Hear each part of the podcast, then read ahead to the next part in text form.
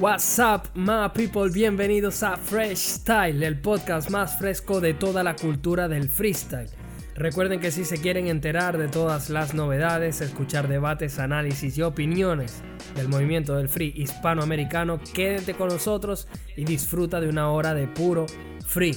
Donde puedes conseguir nuestro podcast en Spotify, en Google Podcast y en Anchor. Tan solo síguenos en nuestras redes sociales. Estamos en Facebook como freshstyle.hh eh, y en Twitter e Instagram como freshstyle-hh. Lo único que tienes que hacer es buscar en, el, la bio o en el link de nuestro sitio web y allí te aparece todo el link con todos los capítulos del el podcast. El día de hoy nos acompaña el panel de lujo como de costumbre. Eh, nos acompaña por segunda vez alguien quien ya hizo su debut y ahora sigue participando con nosotros directamente desde la tierra de Paolo Guerrero. Tenemos a Gonzalo. ¿Qué tal, hermano? ¿Todo bien? Todo bien, hermano. Aquí para servirte. ¿Qué tal? Y también tenemos al organizador y juez, uno de los participantes más habituales, uno de mis coanfitriones del podcast. Tenemos a Hoods. ¿Qué tal mi gente? ¿Cómo están? Espero que disfruten el podcast hoy que se viene con muchas noticias y debates muy buenos. Y yo mi gente me presento como siempre, soy Jay Oli y comenzamos. Vamos con las noticias de la semana. Bueno, la primera es la FMS de Perú. La semana pasada discutíamos precisamente con Gonzalo acerca de toda esta polémica y toda esta controversia que se había generado con el tema de la FMS de Perú y la FMS Andes. Bueno, Urban Rooster ha publicado un comunicado en el que aseguró haber mantenido reuniones con organizaciones del free peruano, tales como Raptonda, Soporte Alterno, BDM Perú, Plaza de Reyes y Rapstar. En dichas reuniones se habrían aclarado los inconvenientes relacionados con todo el tema de la polémica de la FMS que tomaría lugar en Perú. Y en esta se aclaró el tema con los freestylers J, Necros, Sticky Choque, eh, quienes habían estado envueltos en la controversia y al parecer ahora sí van a formar parte de la FMS Perú. Eh, tras esta eh, discusión o esta entrevista, esta, esta reunión que llevaron a cabo, la duda que nos surge es qué va a pasar entonces con la liga peruana de la que se presumía habrían organizado estas organizaciones ya antes mencionadas. ¿Se seguirá llevando a cabo o será suspendida y estas organizaciones participarán de la organización de la FMS de Perú? Bueno, supongo que en el próximo capítulo de Freestyle ya tendremos un poquito más de información, de información al respecto. A todas las personas que no hayan escuchado todavía el podcast de lo que hablamos, de toda la controversia de la FMS Andes, los invitamos a que se metan en nuestra página de Anchor y, bueno, reproduzcan el capítulo y debatan con nosotros. Eh, precisamente saltamos a la próxima noticia. Tras la FMS de Perú, o mejor dicho, tras el anuncio de la FMS de Perú, ¿qué va a ocurrir entonces con la FMS Andes? ¿Qué pasó con esa expectativa que había de ver a Letra, de ver a Balleste en un formato FMS? Bueno, Urban Roosters eh, con Streamo, ya habíamos dicho con Gonzalo también la semana pasada de que eh, se había dicho, eh, Streamo había hecho público que no se podían llevar a cabo dos FMS para el año que viene en el caso de FMS Andes y FMS Perú. Entonces, al haber sido confirmada la FMS Perú, se va a, solamente llevar esa a cabo y respecto a la FMS Andes, esto fue lo que anunciaron. Eh, al parecer se va a reconfigurar la edición de lo que se consideraba como FMS Andes y en este caso van a formar parte estos, estos países que habían quedado por fuera de la FMS Andes junto con las de los países del Caribe. O sea, al, parecer Urban Rooster pretendía hacer una FMS de, Caribe. Imagino yo que incluyendo a países como Puerto Rico, como Dominicana, Cuba y seguramente países de Centroamérica. Pero ahora parece que se van a sumar, son eh, seguramente Venezuela y Colombia y quién sabe si Ecuador y Bolivia. Veremos entonces qué termina ocurriendo pues con, con este tema.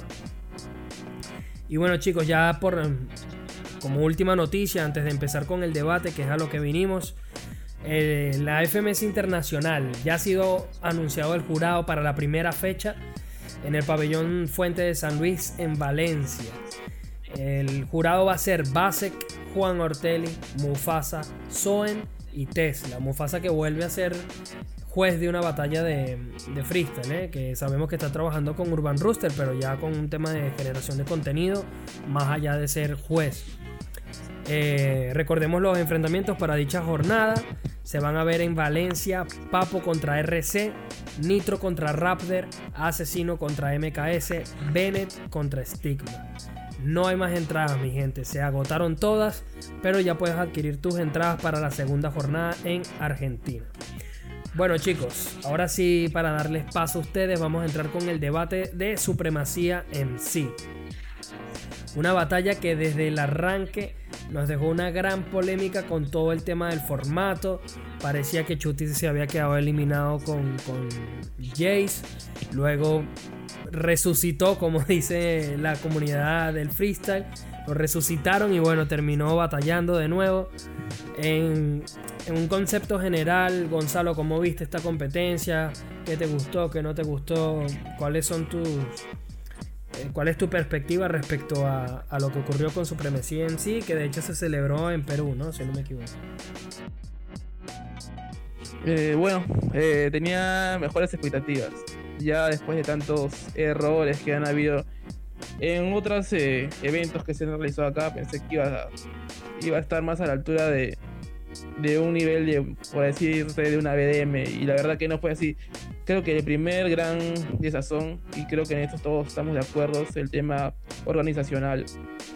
Porque desde un comienzo, Misionero textualmente eh, dijo que lo que ya todos vimos, ¿no? Que se iban a realizar enfrentamientos entre parejas. Y después, como regla, él mismo dijo textualmente batallas en duplas y que las evaluaciones iban a ser individuales. Después dijo que ahí mismo que los iban a clasificar los 8 mejores octavos. Después dijo que, los, que los 14 que tenían mejor promedio iban a ir a, esta evaluación de matar o morir. Y después dijo de muerte súbita. Todo en ese momento lo dijo junto. Entonces como que no, uno no entendió bien. Sí. Y conforme...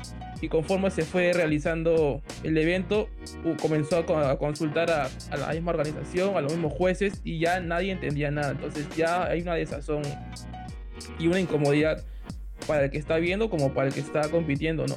Que no entiendes el orden de que va. E inclusive ya deja una mala sensación, por ejemplo, con el tema de Chuti, que uno no sabe si estaba mal organizado o iban a darle una segunda oportunidad a Chuti. Y eso se vio reflejado en Chuti luego de haber perdido con Jace y ya no estaba con las mismas ganas. Y hasta el final estuvo con un desazón tremendo.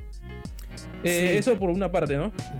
Ahora, por otra parte, creo que que creo que en los puntos altos de la competencia creo que Misionero estuvo bien con, con Mets, estuvieron animando bien. Ah, en cuanto al tema del DJ, particularmente no, no me gustó mucho. Hubo momentos que puso buenos beats, pero en general no, no me agradó mucho. Eh, en cuanto al tema del jurado de la deliberación, eh, hubo hay un, hay una, una que otra batalla polémica como, la de Jace y Chuti, que para mí era clarísima de Chuti. ¿Y qué más? Eh, bueno, el tema ya del público, si bien es cierto hay una, hay una mejoría, pero siento que culturalmente el peruano es muy, muy apagado. O sea, tienes que estar pidiéndole a cada rato que levante la mano y, creo que la gente todavía no es consciente que este es un tema de retroalimentación, que tienes que levantar la mano, hacer bulla para que la gente, para que el mismo freestyler se, se motive y yo siento que el público ahí todavía le falta bastante. Eh, ¿Opiniones de ustedes? Bueno, eh, respecto a lo que dijiste, Gonzalo, creo que, creo que suscribo todo lo que, lo que comentaste. Primero que nada, fue demasiado confuso el tema del formato por no haber explicado paso a paso lo que iba ocurriendo. Entonces al final lo que, lo que, lo que tú comentaste, creo que, ahí no tengo eh, ninguna eh, ¿cómo se dice? Nada que añadir que, no hayas dicho porque fue así. Precisamente te das cuenta de cómo están estos... Eh, eh, errores de organización que lamentablemente como perjudicaron todo el tema de la participación de los freestylers y demás, ¿no? Entonces, eh, bueno, justamente antes de, empezar a grabar, comentábamos el hecho del menor, ¿no? O sea, yo veo la batalla que tienen de duplas de el menor y, y Zaina contra Dominic y Cacha, si no me equivoco. Y de repente te encuentras con que el, menor está eliminado. O sea, el menor desapareció del line-up. De repente no se enfrentó contra más nadie. Y te dice, bueno, pero, pero ¿qué está pasando aquí? O sea, ¿dónde está el menor? Y lo mismo ocurre con Chuti. Parece que está eliminado. Después parece que todavía tiene una última oportunidad. Hubo mucha confusión. Estoy de acuerdo con lo que comentaste del público. Lamentablemente no creo, eh, para bien y para mal, creo que que es algo que incluso va más allá, muchachos, de, del público peruano o no peruano, ¿sabes? Yo creo que definitivamente el, público del freestyle es así. Siento que todavía tenemos una, una población muy joven, una comunidad muy joven y que todavía no, no entienden ese o la importancia de lo que es animar y pasarla bien, porque como tú bien comentabas, Gonzalo, si tú no le pones la vibra, la energía que es necesaria para que la competición levante, el freestyler por ahí se queda como apagado y el, público retroalimenta y potencia el nivel de los freestylers. No es, está bien, si el freestyler está dando muy buen nivel, eso anima al público y el público da más de sí pero también la energía y todo ese ánimo del público se transmite en el nivel que muestren los freestyles. Entonces me parece que es súper importante siempre destacar eso. Eh, no sé cuál es la opinión de Hoods, ya que lo, tenemos de vuelta con nosotros. En, un sentido general, Hoods, ¿qué viste de supremacía? Bueno, eh, con supremacía, si te soy sincero, me pareció que no cumplió tanto las expectativas, ¿sabes? Quizás porque digamos que a mi criterio pongo los eventos internacionales de, esa magnitud como con unas expectativas muy altas de que deben de cumplir, de que deben de cumplir prácticamente cada uno de esos vacíos o huecos que otras personas no o otras competiciones no pueden llenar, ¿sabes? Y me pareció una organización, digamos que un poco desorganizada. Eh, eso con Chuti y Jay me pareció algo sumamente loco. O sea, ver cómo, como Jay elimina a Chuti, que aparte que me pareció una locura. Pero de repente este, resulta que eso no era una batalla como tal, sino que era una batalla para poder elegir quién era el que iba a, este, a batallar primero contra este. Y, o sea, me pareció como que una excusa muy ridícula para una organización tan importante. Pero bueno, o sea, digamos que, que esas cosas pasan, pero no deberían de pasar, mucho menos en, en, en, una competencia de esa magnitud. Eh, con, con, relación a, lo, a los freestylers, como por ejemplo me gustó bastante lo que fue Asesino. Eh, me gustó mucho Ritmodelia. O sea, seguramente la gente, digamos que, lo ve como alguien este, X o alguien que no es muy sonado a nivel competitivo. Pero digamos que en las dos batallas que se le ha visto, que si mal no recuerdo y si me equivoco por favor me corrigen, que batalló contra Chuti en la BDM y batalló ahora con Asesino aquí en Supermasía y de verdad siento que, o sea, no fue algo como que eh, Asesino la tuvo fácil, me explico, no, o sea, Asesino tuvo que plantarse muy bien para poder ganarle a Ritmo Delia. Sin embargo, si mal no recuerdo, creo que de los cinco jurados fueron cuatro votos para Asesino y uno para Ritmo Delia. O sea, eh, sí había como que esa Ritmo Delia como que sí tenía esa conexión con el público. Eh, el menor, bueno, no quiero hablar de él. Este, con respecto a Zaina, me pareció algo, este, digamos, loco, pero que era de esperarse, ¿no? O sea, digamos que el factor este niño es algo muy importante en estos tiempos, ¿no? Y bueno, la gente grita mucho más y mucho más viendo a Zayn eliminando a Teorema, que fue uno de los que, digamos, se, se, se colocaban como los posibles ganadores de supremacía. Y bueno, con los demás freestylers me pareció que dieron un nivel, pero te podría decir que, que no estoy conforme con el nivel que dieron algunos. Eh, como por ejemplo eh, este Lapper, que si mal no recuerdo creo que tenía la voz mala, Cacha tampoco, o Cacha me di cuenta de que este, se siente muy, este, ¿cómo se puede decir? Sobrevalorado por, por, su, doble, su, doble, tempo, pero ya su doble tempo como que no causa el mismo impacto que, que causaba antes porque sigue haciendo el mismo doble tempo, no, no le implementa cosas nuevas. Pero bueno, yendo ya al punto como tal, me parece que la competencia no cumplió tanto las expectativas, pero tampoco que fue un, un, evento tan malo. Pues. Claro. Algo que tú mencionaste eh, muy importante es que muchos freestylers tenían problemas con la garganta. Supuestamente era como que el clima de la zona en la que estaban, que a muchas, no sé, no sé exactamente cuál es la razón detrás de ello, pero sí escuché que varios freestylers dijeron que el clima como que les tenía un poquito reseca la garganta y eso. Entonces, bueno, fue un aspecto a considerar. Y, y sí, bueno, creo que, que Mecha fue uno de los mejores de la noche. Eh, de verdad que estuvo muy, muy, muy bien. El batallón que dio contra Asesino, que hasta el mismo Asesino reconoció durante la batalla que había perdido y dijo que bueno, que le dieron otra oportunidad y en la réplica y sí, barrio a mecha. Eh, el batallón que ya había mencionado Hoods de Zaina contra Teorema, lo que habíamos mencionado también del menor. Eh, a mí me gustó mucho Don Khan, muchachos. Creo que dio un muy buen nivel. Luego, bueno, va y te toca chuti y bueno, te toca irte a tu casa. Pero el chico dejó muy buenas sensaciones, en mi opinión. Eh, lo que tú me comentabas, Hoots, de, de Ritmodelia. Primero le quiero preguntar a, Gonzalo cuál es su opinión de Ritmodelia y si hay algún otro freestyler que quiera destacar, eh, Mecha o algún otro que le haya gustado lo que escuchó en esta competición. Y, luego yo doy mi opinión un poquito al respecto de lo que ocurrió con Ritmodelia y la batalla con Asesino. Mm, ah, bueno, eh, respondiendo a lo que me dices de Ritmodelia, eh, me parece que es un tipo que tiene mucho carisma, que conecta mucho con la gente. También me parece que tiene una actitud eh, muy jocosa, muy de bonachón y creo que eso como que agrada mucho al público y como que te permite tener una mejor interacción, una mejor conexión. Y creo que ese es como que un punto a favor para alguien que por ahí no tiene el cartel de favorito.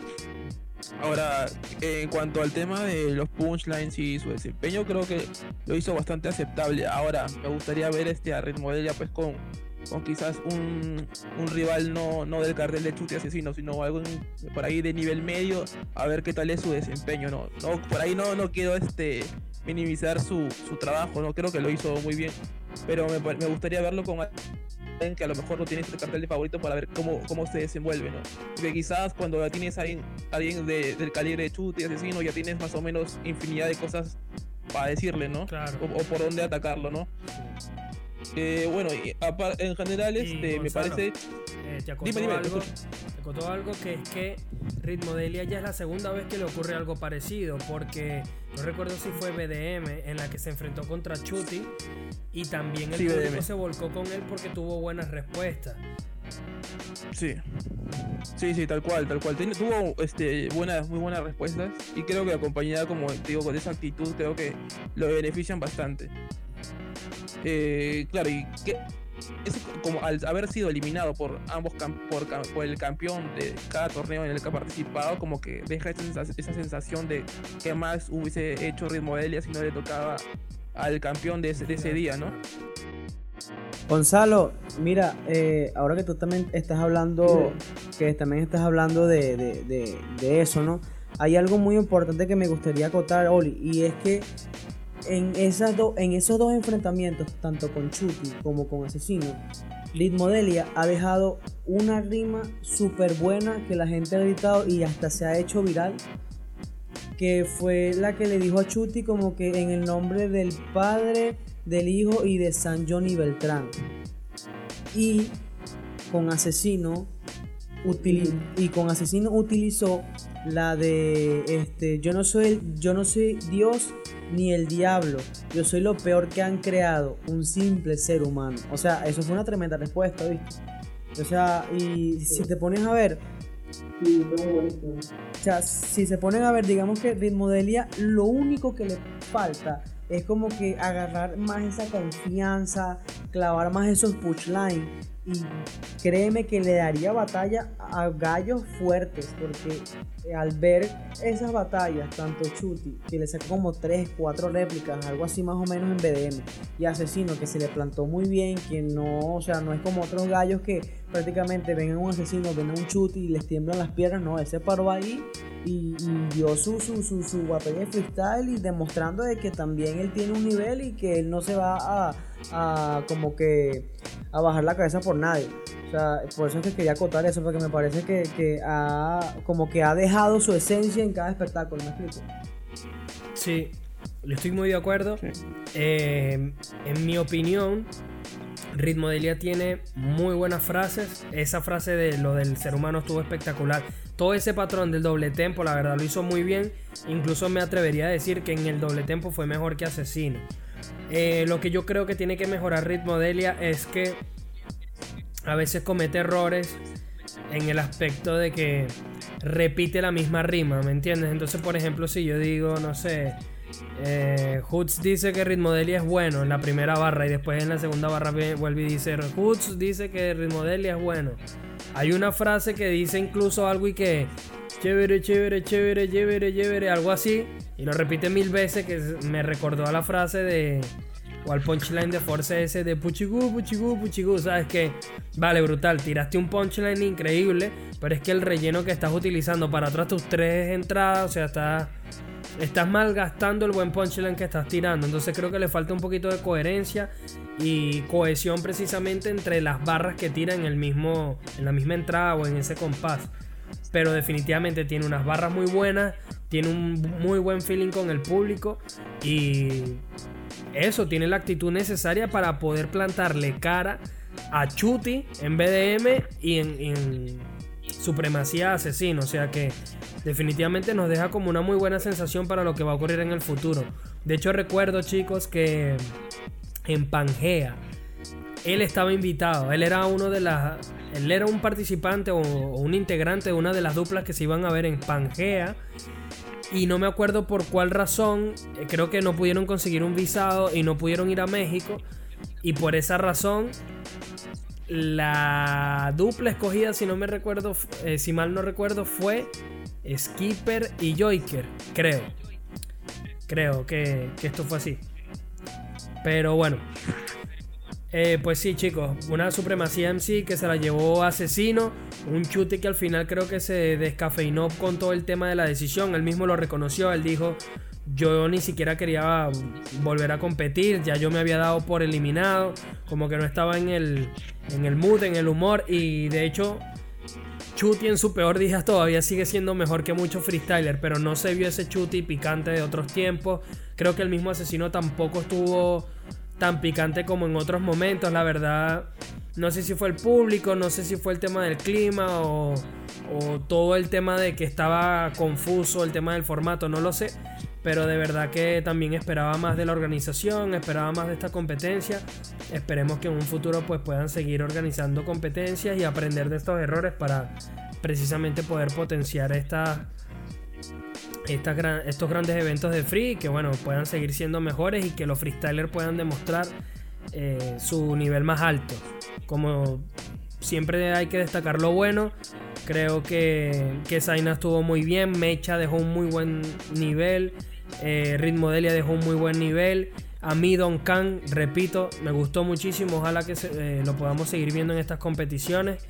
Y bueno, también decir chicos que Venezuela no tuvo representante porque ahora en Perú solicitan visa a los venezolanos para poder ingresar y Letra, que aparentemente era el, participante que iba a haber por parte de Venezuela, no pudo asistir porque no le aprobaron la visa. Entonces, bueno. Eh, seguimos adelante entonces chicos, vamos a hablar si les parece de FMC Chile, que, el cual celebró su jornada 5, si no me equivoco, en Valparaíso. Y entonces hablamos de la primera batalla que fue Acertijo contra Pepe Grillo. La decisión fue que ganaba Acertijo directamente. Yo les digo la verdad, para mí, decisión polémica, porque a mí Pepe Grillo me parece que lo hizo espectacular. No sé si le daba para ganarle a Certijo, pero por lo menos una réplica creo que me habría sentado muy bien. ¿Cómo lo ves, Gonzalo? Sí, tal cual, tal cual. O sea, yo, a ver, la sensación que, me da por un tema de emociones o lo que genera en el público y en sus compañeros era que, que Pepe Grillo estaba porque por ahí un poquito más, un poquito más por encima de, acertijo. Pero yo analizándolo me parece que estaba, era una réplica, me parece, no era directamente de acertijo, definitivamente, para mí.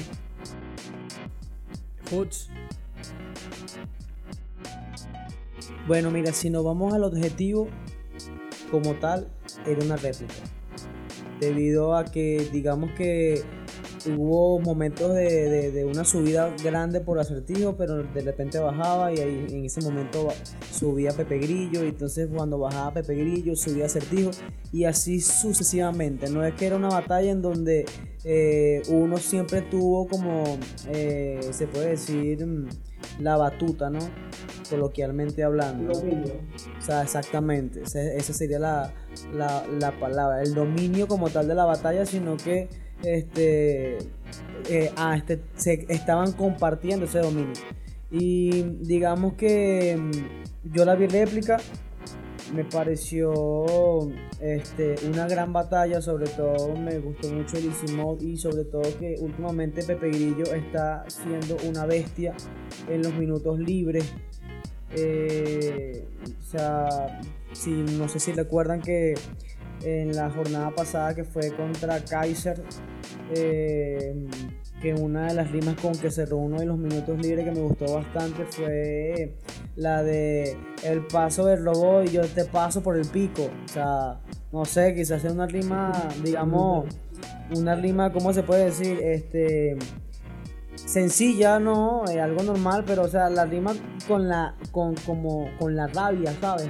Con la que lo dijo, por tanto que le tiran el paso del robot, el paso del robot, el paso del robot. Entonces él vino contundente con eso y, o sea, fue un cierre magnífico, ¿sabes? Y en esta fecha fue casi, o sea, fue casi igual o fue lo mismo. O sea, veo que Pepe Grillo ya como que está dando ese nivel que daba en la DEN, ¿no? Eh, o que da en la DEN. Quizás él no es tan tan confiado en, en lo que sería una batalla en tarima, ¿no? Él está más acostumbrado a plaza porque este, los que somos freestylers o los que tenemos bastante tiempo en esto sabemos perfectamente que no es lo mismo freestyler en una tarima que freestylear en una plaza. Digamos que uno siempre, tú, siempre tiene su, su zona donde se siente mejor, ¿sabes? Se siente este, más conectado con, con, con, la batalla. Y bueno, este, me pareció muy, muy buena batalla, pero para mí la réplica. Sí, mano, a mí la sensación que me da es que eh, Pepe Grillo lo hizo muy, muy bien. A mí de arranque, cuando yo veo Acertijo Pepe Grillo, digo, Acertijo le pasa por encima. Porque ahorita viene muy picante, está teniendo ese feeling con el público, tiene muchas estructuras.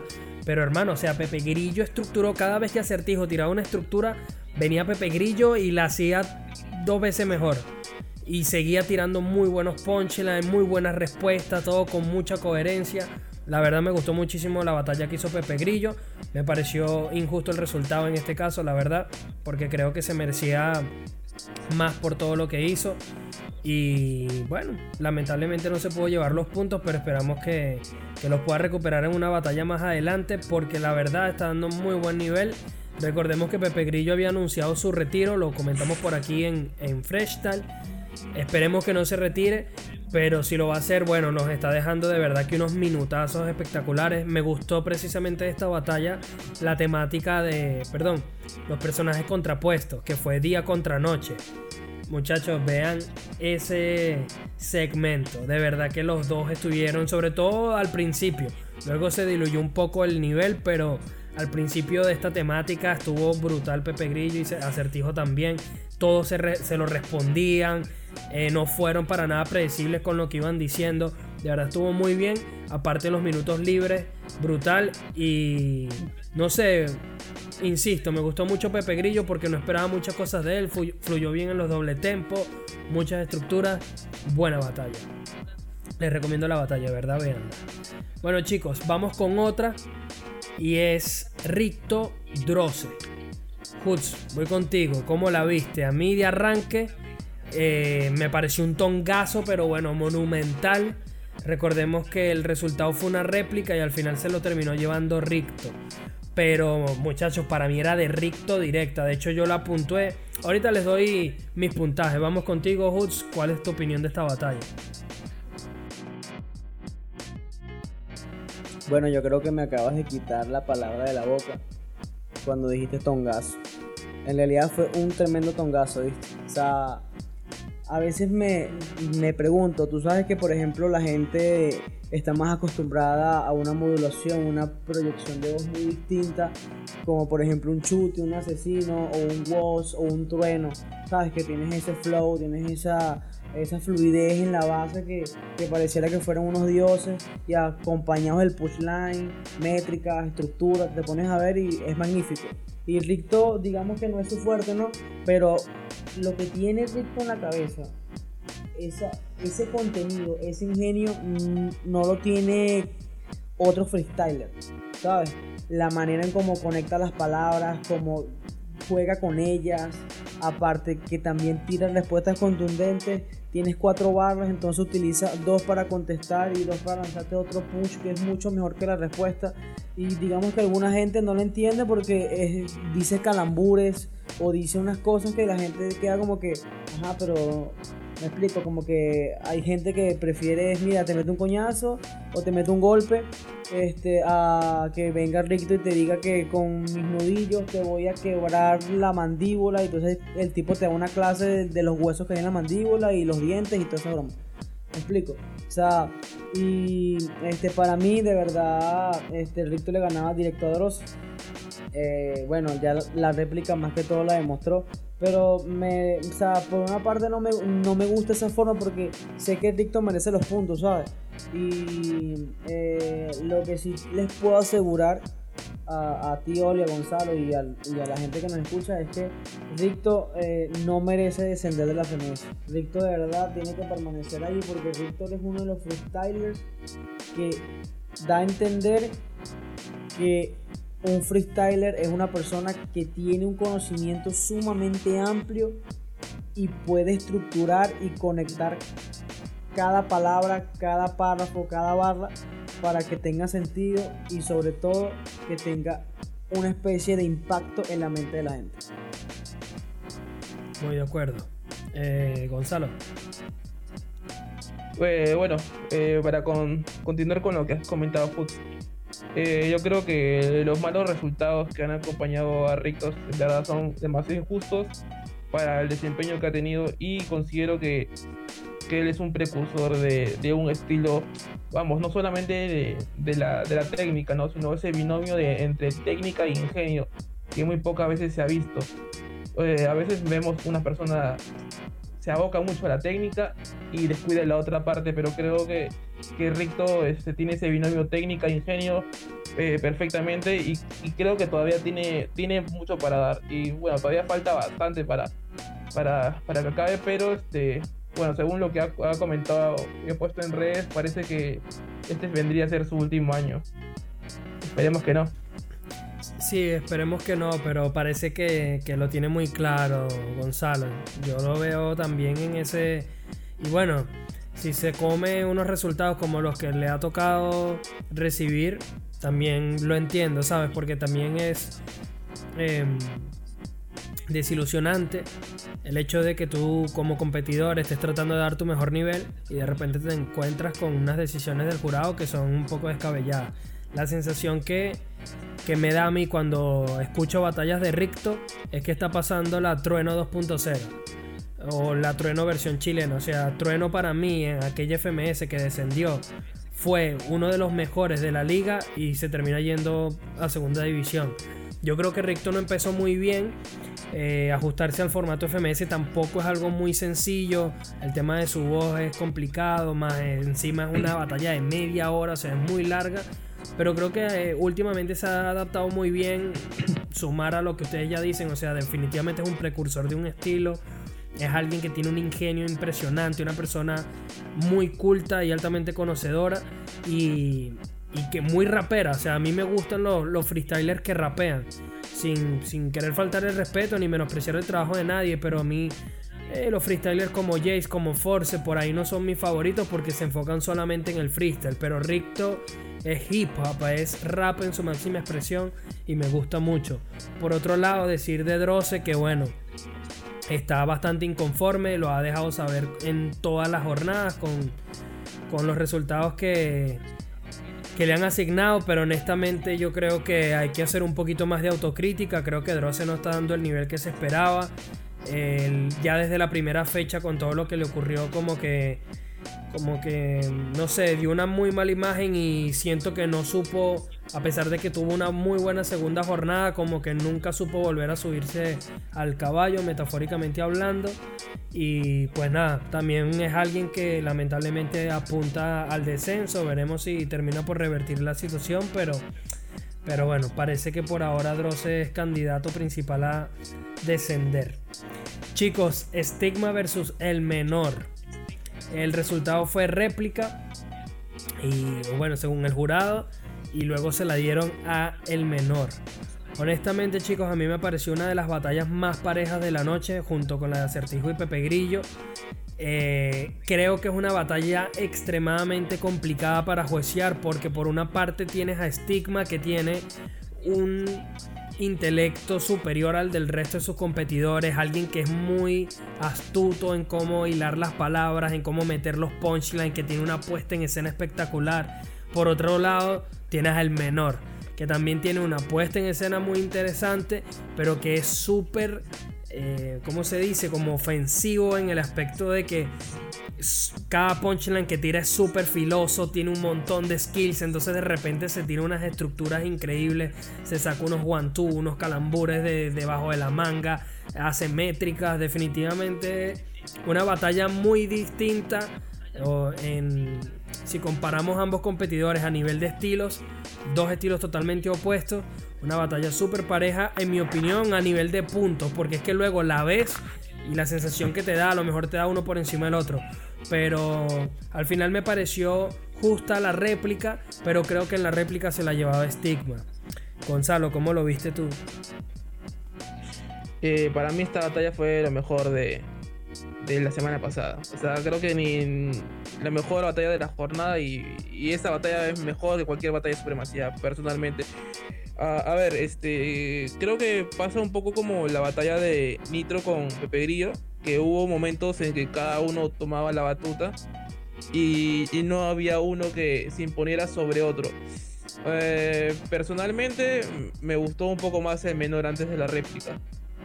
Eh, y siento que el personal también en la réplica creo que el, menor gana. Ahora yo creo que lo de Stigma es para destacar, porque es un, él es la muestra del freestyle puro. O sea, el tipo, es imposible que el tipo se las piense porque todo lo suelta con una naturalidad, eh, con una rapidez.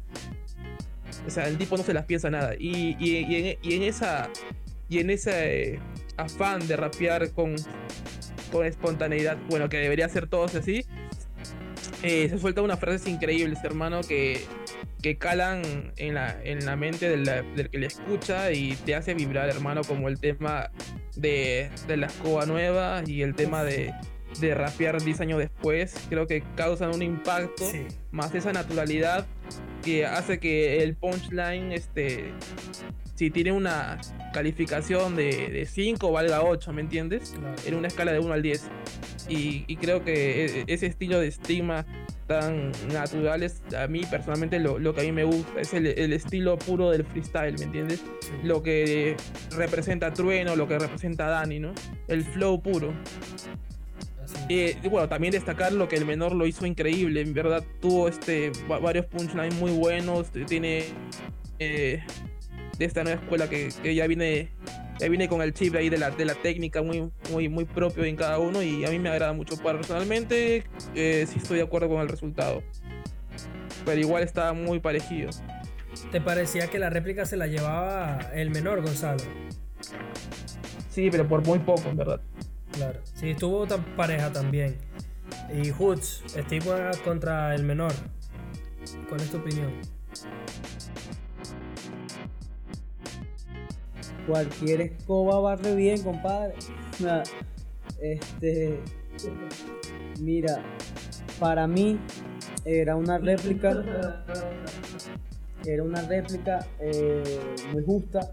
Digamos que eh, Stigma demostró que pongas quien le pongas, él te puede dar una buena batalla de freestyle. Me explico, le puedes colocar. O sea, él dio a entender que mucha gente que tanto se, se desanimó de la batalla del, de la FMS internacional, eh, que va a ser este Bennett contra Stigma, que seguramente Bennett le va a ganar porque Bennett tiene unas métricas, tiene un ingenio, tal, tal, tal. No. Stigma dio a entender de que él puede pararse contra quien sea y darle batalla y hasta ganarla. ¿Me estoy explicando? Eh, para mí era réplica, claro está, pero yo estoy eh, del lado tuyo, Oli, en, el sentido de que para mí la réplica se la llevaba Stigma. Digamos que el menor tiene algo que no me agrada, ¿sabes? Y quizá esto es solamente como que algo personal mío, obviamente, este, que es con, con respecto a la modulación que tiene el menor. Yo siento que el menor, no sé, lo que pasa es que digamos que esto quizás lo vaya a entender eh, la gente de Venezuela, ¿no? Eh, digamos que es como que pongas eh, a freestylear a un rapero contra un llanero que hace contrapunteo. ¿Me estoy explicando? O sea, porque digamos que utiliza mucho la modulación y proyección de voz para las palabras que tú dices en el barrio. Por ejemplo, eh, aquí en Venezuela, en, los llanos, se habla con, con, una, con, una, con una modulación que es siempre como que al final colocar una J, pues. Como decirte, pues, o hola. O sea, me explico, hace el Y entonces siento que él como cuando improvisa no es como Nitro, no es como Teorema, no es como Kaiser, eh, eh, es como que cuánto que no va ahí, eh, porque tú sabes que tú no sabes freestyle, me explico, o sea, como que hace esa, esa modulación o esa proyección de voz. esa, usa esa proyección de voz, ¿sabes? Que está bien, tú puedes hablar así, pero llega un momento en que tú como profesional tienes que obligatoriamente colocar una voz o proyectar una voz que al momento que tú tires tu push line se entienda, me explico, porque hablar, porque si vamos al caso es muy fácil improvisar de esa forma, improvisar con, con, lo, coloquial, porque estás juntando asonantes, palabras que no existen, que solamente como que este, son anexadas a, esas palabras del, vecindario, del, del, vecindario o del barrio o de donde provenga, me estoy explicando.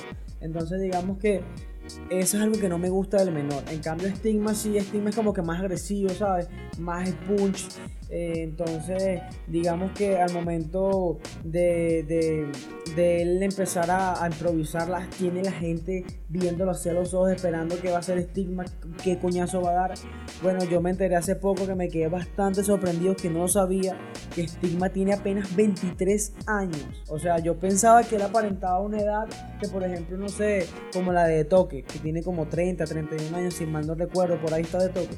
Pero Stigma tiene apenas 23 años no es algo que tú, que, tú dices, no, Stigma es un viejo. No, ahí, a pesar de que Stigma tiene 23 años, Stigma se le nota la experiencia que tiene en esto de la batalla. Se, le nota a leguas la experiencia, el profesionalismo y, todo ese freestyle real que es como se tiene que hacer en cada batalla, ¿no? O sea, él, él, es como decirte un Mister Ego, ¿sabes? Que, que Mister Ego siempre este, eh, rapea real, ¿sabes? Como que se, se siente al, escuchar lo que él no se escribe nada, me estoy explicando. Sé, digamos que, que Stigma me parece este, un freestyle bastante completo. El menor, bueno, el menor tiene bastante tiempo para seguir evolucionando porque apenas es un adolescente. Pero bueno, ya yéndonos a la batalla como tal, me parece que era una réplica igual, pero en la réplica lo ganaba Stigma. Hutz, me dejaste loco con lo que dijiste sobre la edad de Stigma. Yo también me imaginaba que tenía como 30 años. Tiene 20, bueno, ahorita leí y sí, tiene 24, recién cumplió los 24. 24 años tiene Stigma. Me sorprendió. Yo pensé que era, como Hutz decía, como un de toque, ¿sabes?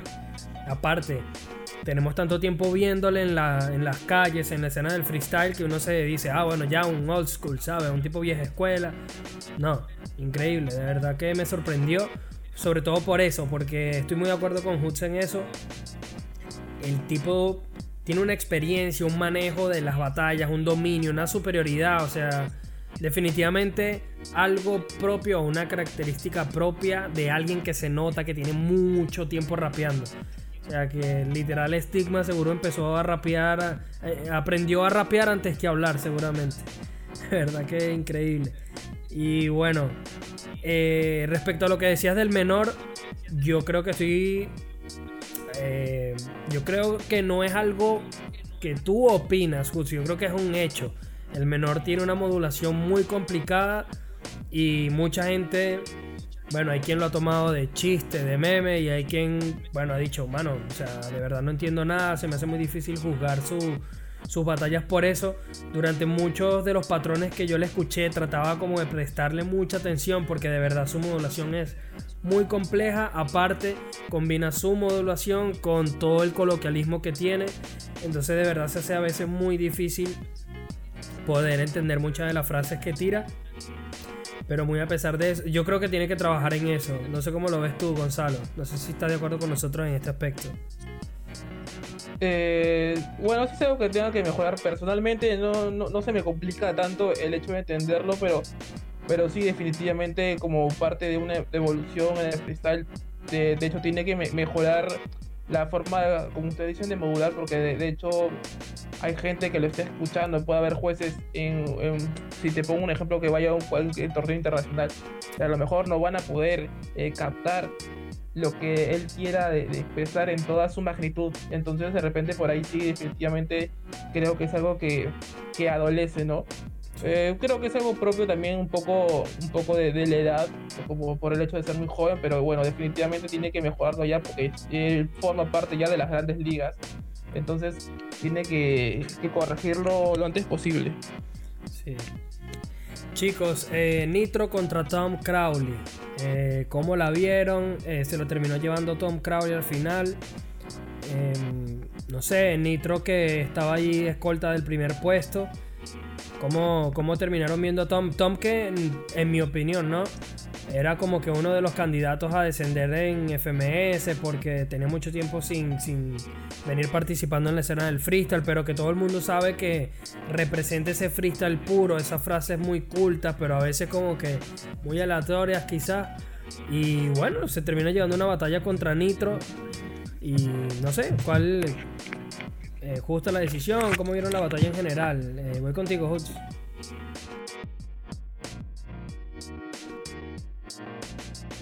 Como, muy bien mencionaste con lo de las tablas de descenso, eh, ya prácticamente por lógica por números y sacando los inconvenientes que le faltan tanto a Grosso como a un Crowley, prácticamente uno de los dos son los descendidos o los dos son los descendidos.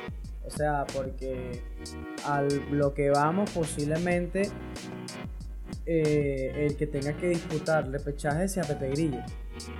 Porque viendo los enfrentamientos que faltan, siento que Pepe Grillo puede ganar este, y obtener puntos. Sin embargo, bueno, ya eso se verá con, las fechas restantes, ¿no? Eh, para mí la batalla de Nitro contra Tom Crowley, la mejor parte son los personajes contrapuestos que si mal no recuerdo, este, hablaron de deportes, ¿no? Y el momento en donde este, el Nitro lanza una rima del fútbol y viene Tom Crowley y le dice que se la mete de rabona. O sea, prácticamente la gente estaba toda vuelta loca y. y. Ah, Exactamente, y entonces, o sea, la gente se volvió loca y cuando digo la gente me incluyo ahí, pues, porque yo lo estaba viendo en directo y bueno, pues tuve que saltar de la silla y correr como 10 segundos y después volver a, poner play a la broma. Eh, Pero la temática era... Ah, era la contra derecha. Ajá, exactamente, quieren contra derecha, pero aprovecharon eso para, para hablar de deporte, ¿no? Sea, porque eso fue lo que prácticamente una de las rimas que hasta salieron en los highlights este, en, en, las redes sociales. Y justamente este, fueron rimas que se hicieron virales tanto en Twitter como también en, en Instagram. Y este, me pareció una batalla bastante pareja. Me parece muy merecida para Town Crowley. Eh, no sé, a mi criterio, no sé cómo lo verán ustedes. Yo vi a Nitro con un bajo nivel eh, en esta fecha. No sé, este, digamos que, que quizás vio un Nitro muy confiado y o será que Town Crowley este, ya por fin se adaptó al formato, ya por fin sabe cómo, cómo, cómo caerle, cómo, cómo hacer que, que, ese Town Crowley del 2015 prácticamente vuelva, ¿no? Porque si mal no recuerdo, creo que ellos tuvieron una batalla en el 2015 donde Town Crowley barrió el piso con Nitro de una forma tan grande que bueno. Eh, pero a mi opinión me parece una réplica bastante este, justa. Y bueno, ya en la réplica ya Nitro como que eh, bajó mucho el nivel y Town Crowley aprovechó el momento y muy bien mereció esos dos puntos. Eh, lo que sí me parece bastante, y no sé, creo que espero que me corrijan, este, aún no se enfrentan, aún no se enfrentan Nitro contra Teorema, ¿cierto? Mm, creo que no. Mm, creo que no. Ah, bueno, mira. Em, porque digamos que colocándolo desde otras perspectivas, prácticamente Teorema perdió el invicto. Em, este Nitro eh, era uno de los que estaba prácticamente siguiéndole ahí a, a, Teorema. Y ahora viene, o sea, ves que prácticamente pierde Teorema y pierde Nitro.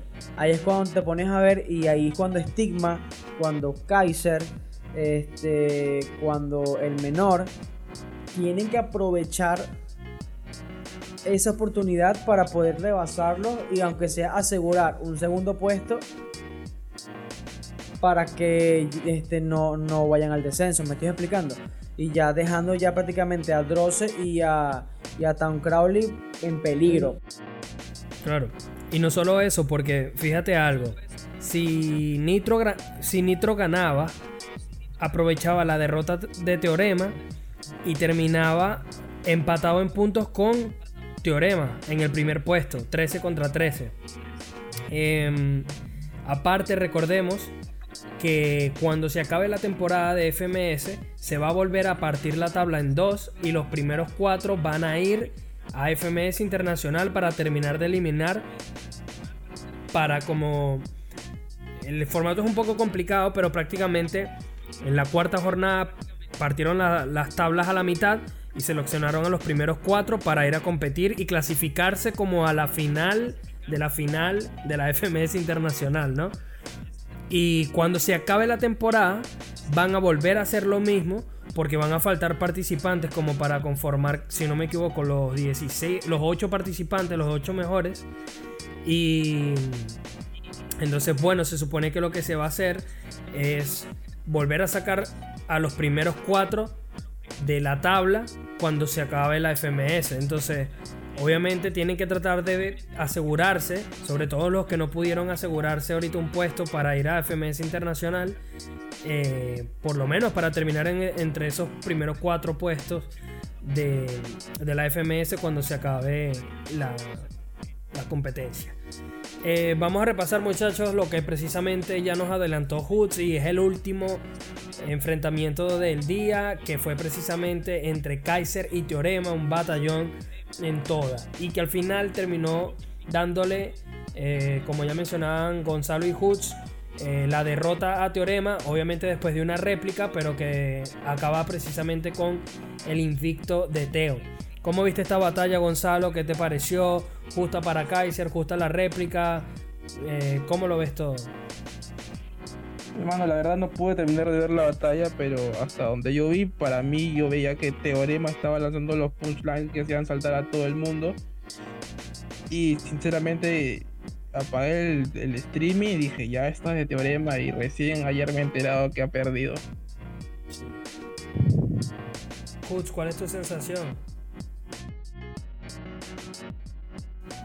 Bueno, mira, eh, aparte de que tanto Nitro, Nitro como Kaiser, perdón, este, bueno, Nitro, Kaiser y Teorema, que prácticamente como muy bien su agrupación la trilogía, eh, digamos que son los rappers de Chile con más peso, ¿me estoy explicando? Eh, aparte de que juntos eh, ganaron una God Level, eh, han representado muy bien a Chile. Eh, siento que cuando lleguen esas batallas que tanto uno espera, Kaiser Nitro, Kaiser Teorema, Nitro Teorema, este, y así, pues, o sea, tú te pones a ver eso y tú dices, wow, o sea, sí, te quiero que pase esta batalla porque son personas que pueden darte una exhibición o pueden darte una batalla de freestyle con todo lo que es este, métricas, con todo lo que es pushline, con todo lo que es agresividad, con todo lo que es ingenio, con todo lo que es juego de palabras, o sea, todo lo que se necesita para una batalla. Y bueno, eh, siendo objetivo, ¿no? Me pareció eh, que Kaiser eh, ganó muy bien esa batalla. Sé que fue réplica, ¿no? Y se, se fue réplica y ganó este Kaiser en la réplica. me pareció muy merecida ya que digamos que Kaiser empezó un poquito flojo, pero eh, digamos que ya está retomando, ya está tomando la confianza que uno que, cada freestyler debe tener. Eh, digamos que como tú muy bien mencionaste hace rato, Oli, este, es muy difícil adaptarse al formato FMS. El formato FMS es un formato este, complicado, ¿no? no difícil, pues, pero digamos que cuesta un poco adaptarse debido a que digamos que la gente empieza a, ponerse nerviosa con las palabras, las temáticas, o sea, me explico, tienes que ser un poco más estudioso ¿no? en ese aspecto. Pero ahora aquí es cuando yo vengo con mi opinión, que no sé si la compartirán ustedes, que es con relación a Teorema. Siento que Teorema, aparte de que las últimas batallas, si me, voy a tomar el atrevimiento, ojo, como siempre lo digo, eh, eh, opinión mía, ¿no? Eh, mi criterio, me ha parecido que, eh, por ejemplo, en las batallas que ha tenido Teorema, cuando a él lo colocan como el ganador directo, él se siente, él se siente impresionado, ¿sabes? Como que, wow, sí, gané yo, wow, o sea, en serio. O sea, si ustedes, si ustedes se ponen a, buscar o a ver las batallas, en la parte de la decisión, Teorema siempre mira al, al host de una manera como que impresionado, ¿sabes? Y no sé, a mi opinión, siento que las últimas batallas que ha tenido Teorema no se ha merecido ganar directo. Me parece que hasta en una, por ejemplo, en la de Ricto me parecía que era directa de Ricto, no era este, directa de, de, de, Teorema. Y en la que estuvo después me parecía que era una réplica, no que era directa. Entonces digamos que, Teorema no no, no ha estado dando el nivel que tiene que dar lo demostró, digamos, en supremacía. O sea, en, su, supremacía no estaba tan, tan, tan al 100% como es un teorema este, comúnmente o, o, normalmente. Y llega el punto en que te pones a ver y que dices, wow, o sea, el gran Teo quizás no se adapta muy bien, o qué pasará, o, o es que la gente de Chile ya se está adaptando al formato bien. Y entonces digamos que eh, a mi opinión Teo no ha dado el nivel que tendría que dar, ¿sabes?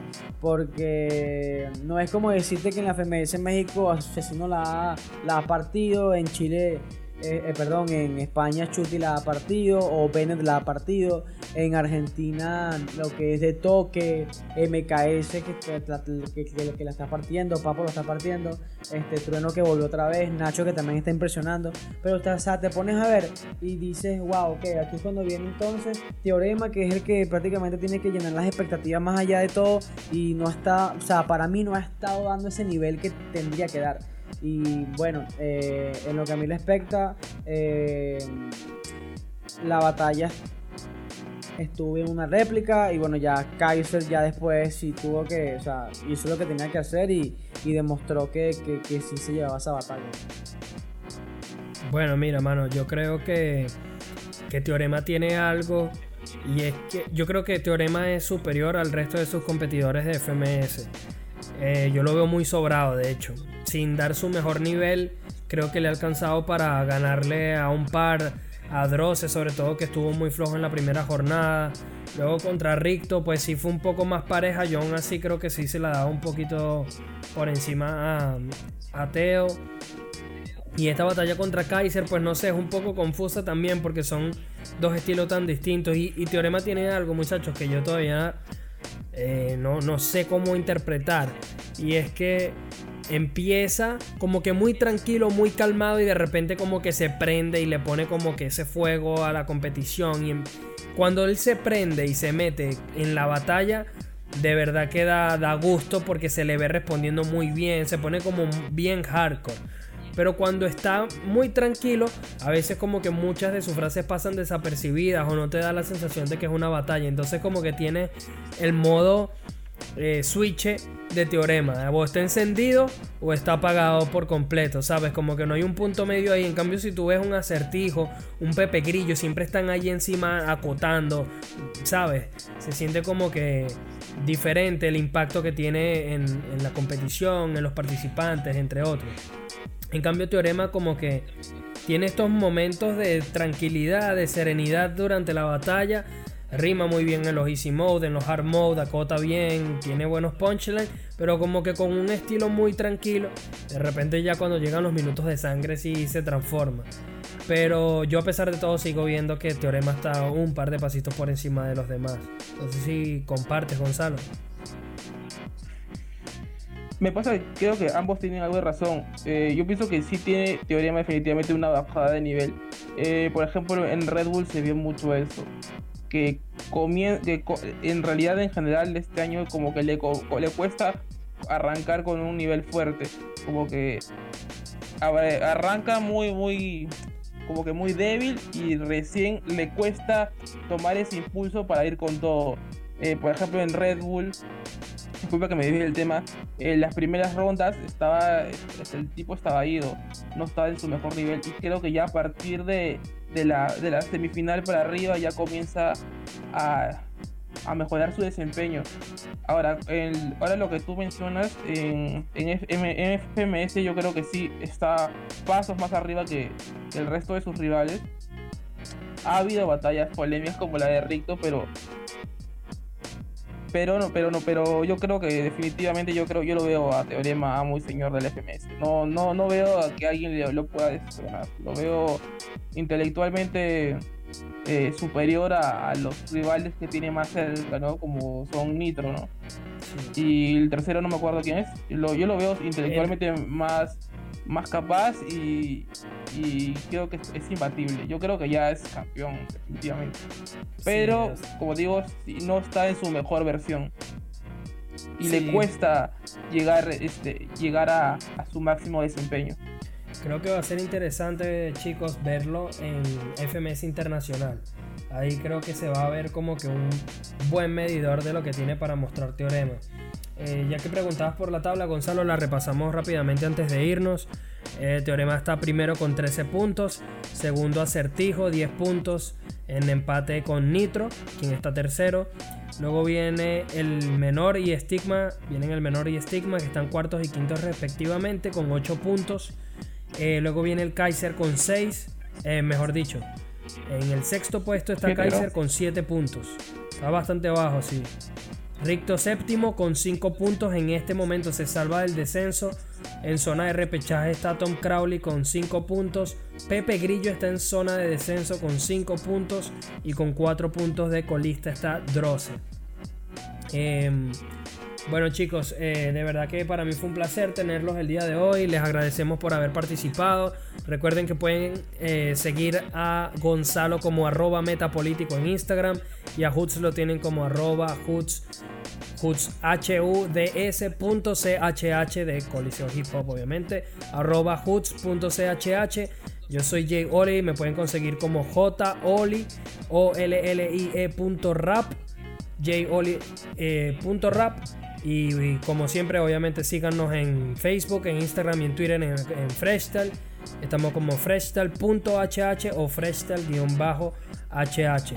Agradecerles a ustedes por su tiempo. Recuerden que, bueno, para que esto siga creciendo y siga surgiendo, necesitamos que le den like, que lo compartan y bueno, nada, que lo sigan escuchando más que todo. Así que bueno chicos, eh, les agradecemos por estar con nosotros. Nos vemos la semana que viene. Stay fresh.